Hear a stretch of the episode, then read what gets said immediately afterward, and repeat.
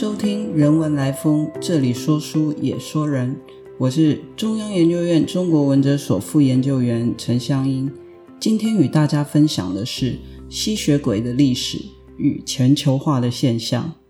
二零一八年，英国最具传统且顶尖的牛津大学出了一题，当年被封为全世界最惊恐的大学入学申论题。这个题目呢，还得要皮笑肉不笑的用英国腔来念一次。Would you prefer to be a vampire or zombie？你偏好当个吸血鬼还是僵尸呢？这一题目一出呢，吓坏了众多在校成绩优异的乖乖牌学生，在面试时知无其词，不知所措。但是，亲爱的朋友，如果您读过我在二零一四刊于历史文物的一篇文章，或曾经看过美国电视影集《阴尸路》（The Walking Dead）。在考试中呢，遇到这样的题目时，一定会像个吸血鬼一样，嘴角阴恻恻的上扬，毫不犹豫的在牛津大学这等贵族的高等学府当中选择当一个吸血鬼。原因无他，在影视中吸人血的吸血鬼主角大部分都长得很好看，但食人肉的僵尸却一个比一个丑。吸血鬼传说的影视建构呢，连接着贵族阶级。资本主义和商业主义在二十世纪末的颓废中引领着全球化热潮，塑造的吸血鬼角色也往往千山我独行，不必相送。简言之，吸血鬼过着相当 lonely and luxury 的生活。然而，成群结队的僵尸却多半来自底层大众，走的是 lower and local 的路线。喜欢众乐乐又身无分文的僵尸。在自以为是、有钱好谈、没钱免谈的牛津大学和具备高度阶级意识的英国社会，恐怕是混不下去了。此外，伴随着长相、性别与阶级意识产生的故事情节，使得吸血鬼往往与性、爱情和永生的主题结合，僵尸却常常和天灾人祸、人性展现求生存与本能的问题相连结。所以呢，僵尸这个主题明显的比较不吸引少女、少男与一般大众读者的兴趣，于是，在惊悚小说和影片市场中呢，形成了一个非常奇特的现象：大众更喜欢观看贵族名人的爱情故事，至于讨论大众问题的僵尸主角，反而成为了特定小众的喜好。那么这一集呢，就让我来简述这篇发表过的文章内容，帮大家了解西方吸血鬼发展简史和全球化的现象。喜好好莱坞电影的影迷或许不难发现，自一九一三年美国电影《吸血鬼》（The Vampire） 播映之后呢，关于这个主题的影片就接二连三、不曾间断的出现。此一现象呢，一直到上个世纪九零年代过后。越来越明显，而且有野火燎原的态势。不但在数量上暴增呢，其中一些票房亮眼的电影更带动了一系列吸血鬼影片的全球化风潮。例如，我们大家都熟知的《暮光之城》，在一系列欧美的吸血鬼电影中，以改编斯多克，也就是 Bram Stoker 一八九七年哥德式小说《德古拉》。d r a c u l a 数量最为丰富，这个形象呢也最为观众所熟悉。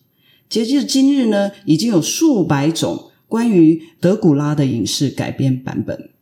吊诡的是，深植欧美文化传统的吸血鬼传说或神话，并不随着科学或科技的进步而被削弱，相反的，却被更增强。吸血鬼传说、神话与近现代科学与科技，虽然在这些影视情节与内容中彼此竞争、相互较量，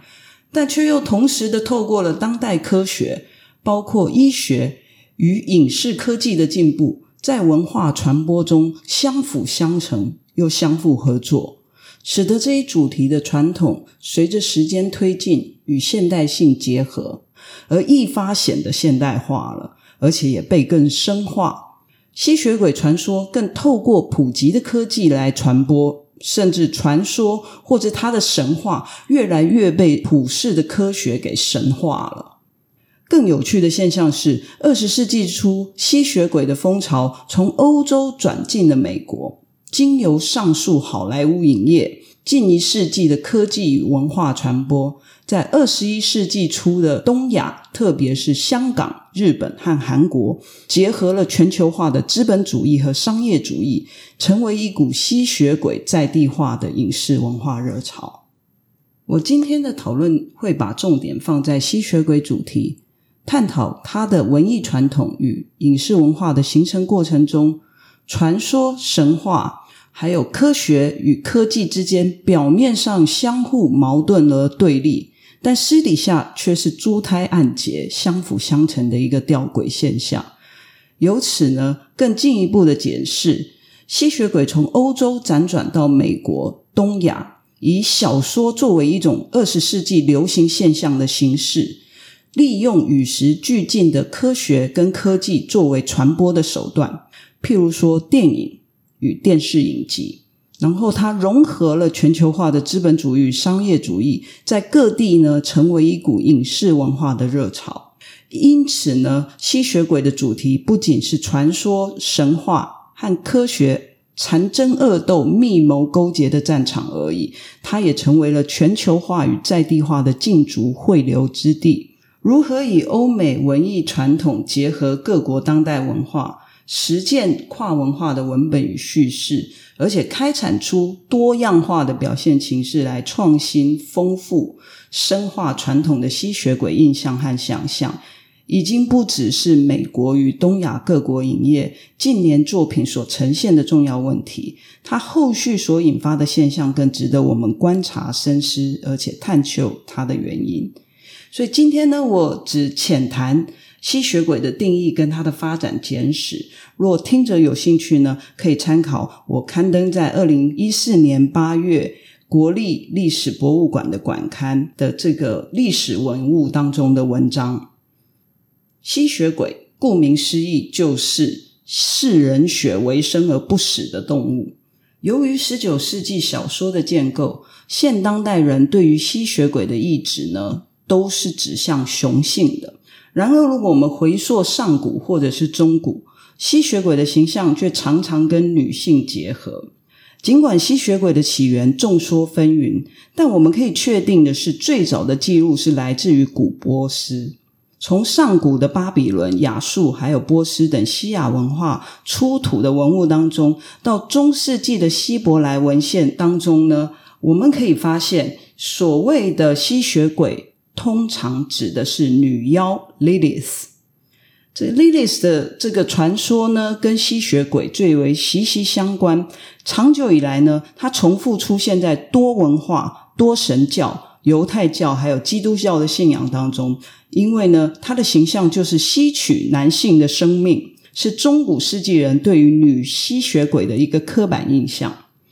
又因为如此呢，在中世纪的时候呢，Lilith 更因为犹太教传说，他为追求两性平等而背弃亚当，投入撒旦的怀抱，成为上帝的叛徒。所以呢，以禁欲为宗旨的修道院院士呢，最为忌惮的就是看到 Lilith 这个地狱娼妇。那 Lilith 呢，她的形象更因为她是一袭的飘逸长发。野艳动人的美女形象呢，令每个男子看过后都失魂落魄，成为罪恶冤首的一个象征，是男性永远的致命吸引力。这个形象发展到古典主义的时代呢，Lilith 在歌德的名著《浮士德》当中，成为了一个狂欢而不受控制的指标性人物。有他的地方呢，男性都在劫难逃。尽管这个女吸血鬼 Lilith 在远古跟中古欧亚交界一带的形象深植人心，已经有学者已经指出说，吸血鬼到了十四世纪的时候，却因为各地瘟疫蔓延，形成了一种迷信，主要流传在中欧的东普鲁士、西里西亚和波西米亚等地。于是呢。各地男性吸血鬼崛起，开启了不同于 Lilith 传说的迷信，像是十五世纪的两个凶神恶煞，一个是英法百年战争期间的一个法国男爵，叫 Guil de Rays 德莱斯男爵，为了求炼金呢，而丧失了心智，虐待呢，把这些将近三百名儿童给虐待致死。之后，这一段历史被写入了法国作家呃 Humans 的小说，在那里，这这本小说里面呢。他把德莱斯男爵描绘成吸血鬼。另一位赫赫有名的，也就是我们今天常在影视中所见的瓦拉吉亚领地的统治者弗拉德四世。他历史上事实上是弗拉德三世。那特别有趣的是，弗拉德这个 “flood” 这个字呢，在斯拉夫语中呢，指的字根就是占领跟统治。那我随便举一个例子说，譬如说。以往我们在说海参崴，今天变成弗拉基瓦斯托克 （Vladivostok），就是征服和统治东方的意思。这个绰号正是德古拉。在斯拉夫语当中呢，德古拉 （Dracula） 这个字根指的是龙 （Dragon）。在斯拉夫的文化认知中，就是恶魔。虽然弗拉德三世打败了鄂图曼土耳其，成功保卫了自己的领地，成为罗马尼亚的民族英雄，但是因为他太嗜血了，而且杀人如麻，将领地上上万的人民刺死在这个尖木桩上，所以成为当地人惧怕的人物类型。如我前面所说的呢，这一个呃形象被写到呃英国作家斯多克斯多克的小说当中。十八世纪后半叶呢，工业革命跟浪漫主义敲开了欧洲各国各自为政的大门，开启了一波以欧洲为主的全球化运动，为吸血鬼的现当代神话建构和传播提供了绝佳的背景。我们必须注意的是，从十八世纪开始，有别于先前神学的兴旺，吸血鬼的定义就因为科学，这所谓的科学呢，包括了医学与哲学。逐渐就成为一种显学，而更加的明确了。因此呢，出现了三个特征：第一个，吸血鬼乃是附体的鬼魂，而非游荡在空中的幽灵，也不是魔鬼；其次呢，吸血鬼夜间从坟墓里爬出来吸活人的血，以便延续还魂后的生命。最后呢，也是最重要的一点，吸血鬼残害过的人呢，死后也会成为吸血鬼。这三个特征就被吸纳进入了建构吸血鬼现代神话的文学作品内。法国的学者就认为呢，现当代的吸血鬼神话奠基于三位作家。这三位作家呢，非常有趣，同时都是英国作家。第一位呢是波里多利，就是 John William。Polidori，还有勒法努、勒法努，还有我刚所说的这个 Stoker 斯托克。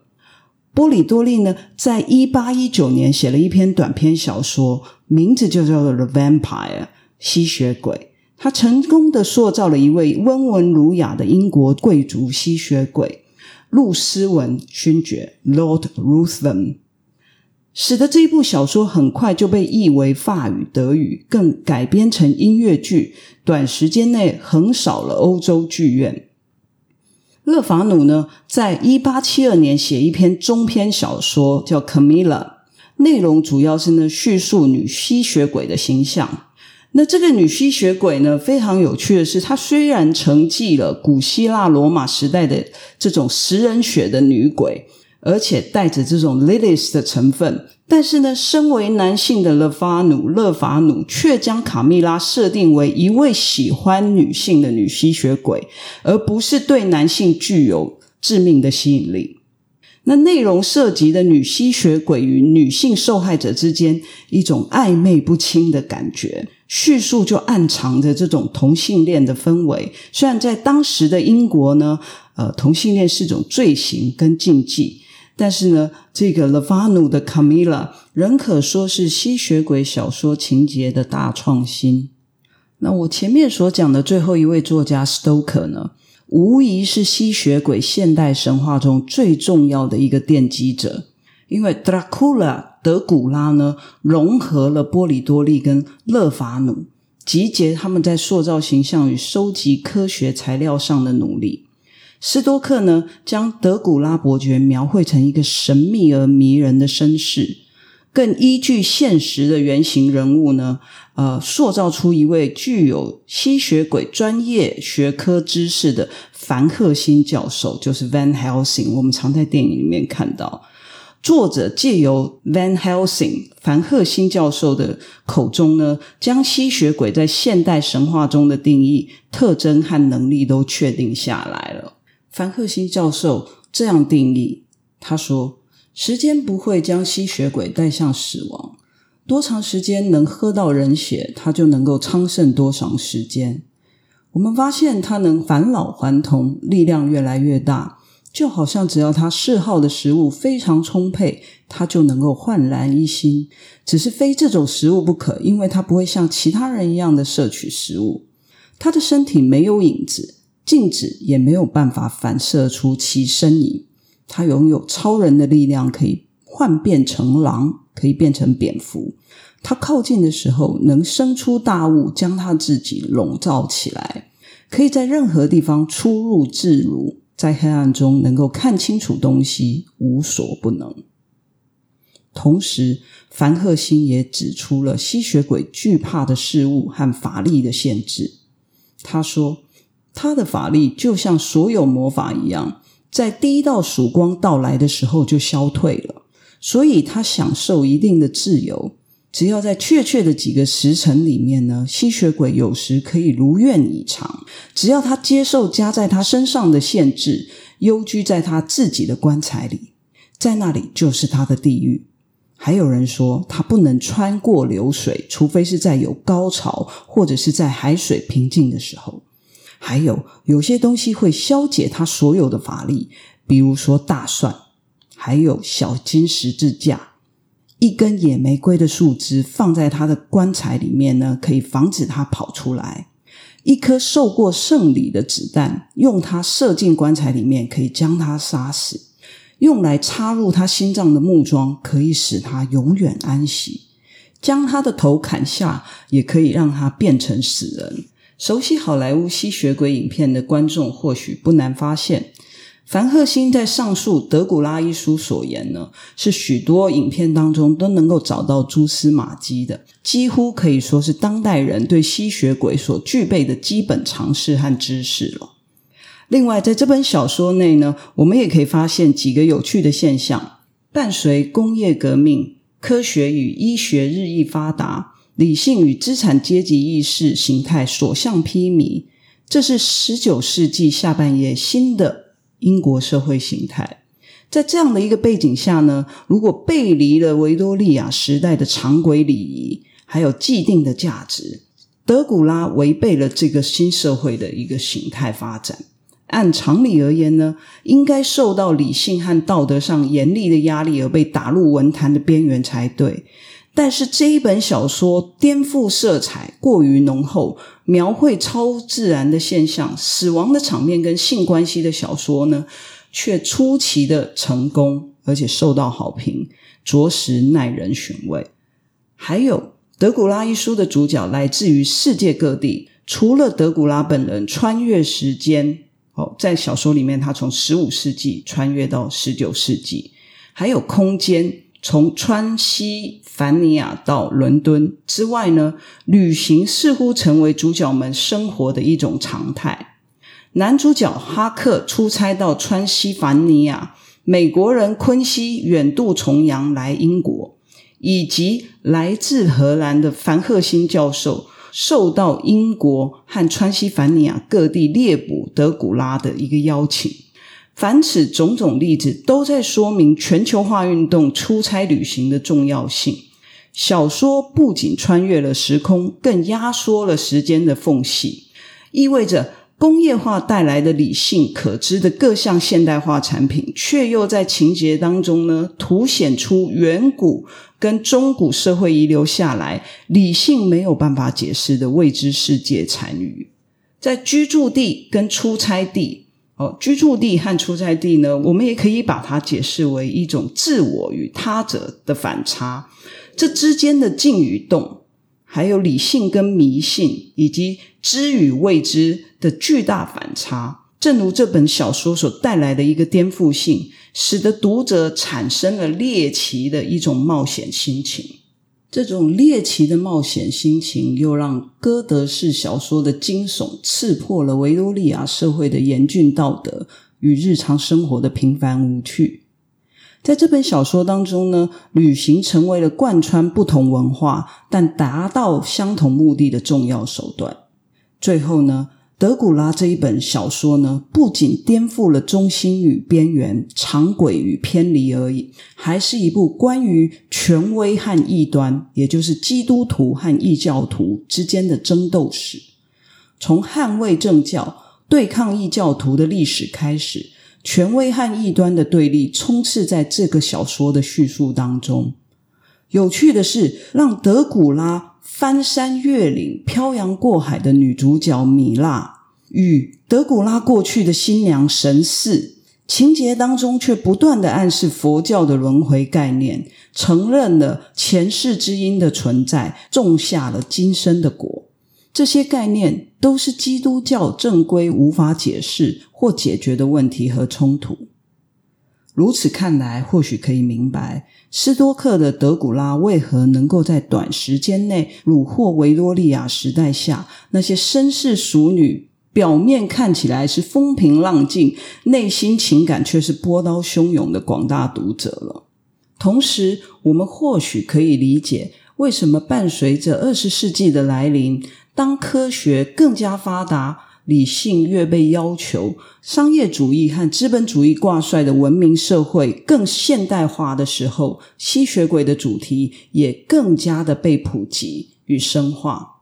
因为人类只要越想全盘掌握知识，越想满足自己全知的欲望，就越加的无法解释的现象，还有自己的无知和无能为力，感到失落与失望。于是，吸血鬼就越容易盘踞在人的想象中，从而发挥和传播开来。那么，由以上的讨论呢，我们可以清楚的看到，吸血鬼所代表的象征，不论是从上古的 Lilith 对既有宗教体制和父权道德的反抗，到中古杀人如麻的弗拉德三世利用人们对他的恐惧展开的极端统治，以及到近代的露丝文卡密拉。与德古拉的精神呢，都一直的对着科学和理性的反动，再再的揭示了人类普遍情感当中具备一种对现实不满的能动性。同时呢，我们借着这些角色呢，在想象中呢，进行对现况的一个颠覆性。吸血鬼寄生在人类无法对现实满足的心理和恐惧当中，对于性爱的欲望，对于永生的贪婪，对于财富的渴求，以及对无法掌握和未知的恐惧。这正是因为这样呢，充满血意的人性流入了吸血鬼的棺材，所以呢，在科学昌明的全球化年代，滋养着而且构筑着这些吸血鬼不灭的神话与传说。亲爱的听众朋友，听完了这些简介和分析，您偏好当个吸血鬼还是僵尸呢？想必大家会有不同的解答。这就是人文研究迷人的地方，因为我们永远不会有正确的答案。另外，我想要给大家一个回家作业：各位有没有想过，为什么当吸血鬼的题材在东亚各国，包括香港